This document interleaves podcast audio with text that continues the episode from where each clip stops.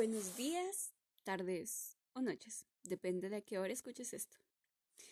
Bienvenidos a la introducción del podcast. Esto se llama Destripando Libros. ¿Y qué es eso? Te preguntarás. Pues bueno, no es más que una herramienta de estudio entre muchas otras que te encontrarás en Internet.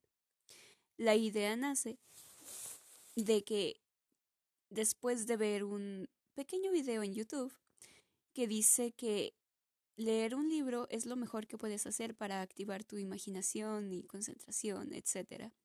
Y lo único que se asemeja tanto a esto es un audiolibro.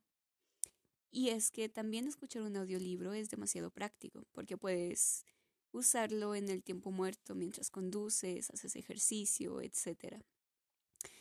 Y es que un libro, lo que se podría interpretar incluso como una película, no es tan exacto y no activa tanto la imaginación como un audiolibro.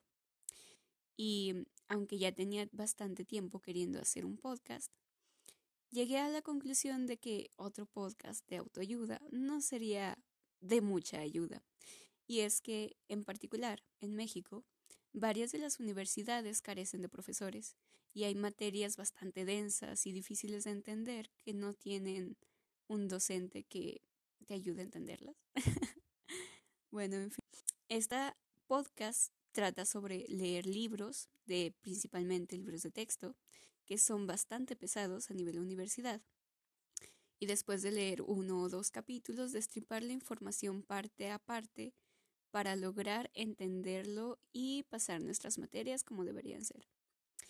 Espero que les sea de ayuda y en cuanto a las extrañezas que lleguen a encontrar en el audio, como palabras repetidas o fallas en el éxito, en el léxico, qué sé yo, como lo que acaba de ocurrir, he decidido que las dejaré tal cual, porque en esta etapa en que estamos de la pandemia, ya tanto tiempo de encierro y aislamiento, quizá lo que menos nos hace falta es un audio extremadamente arreglado y perfeccionado como si fuera de una máquina más creo que dejar las pequeñas fallas que vayan surgiendo podría acercarnos un poco más a la sensación de escuchar una estación de radio.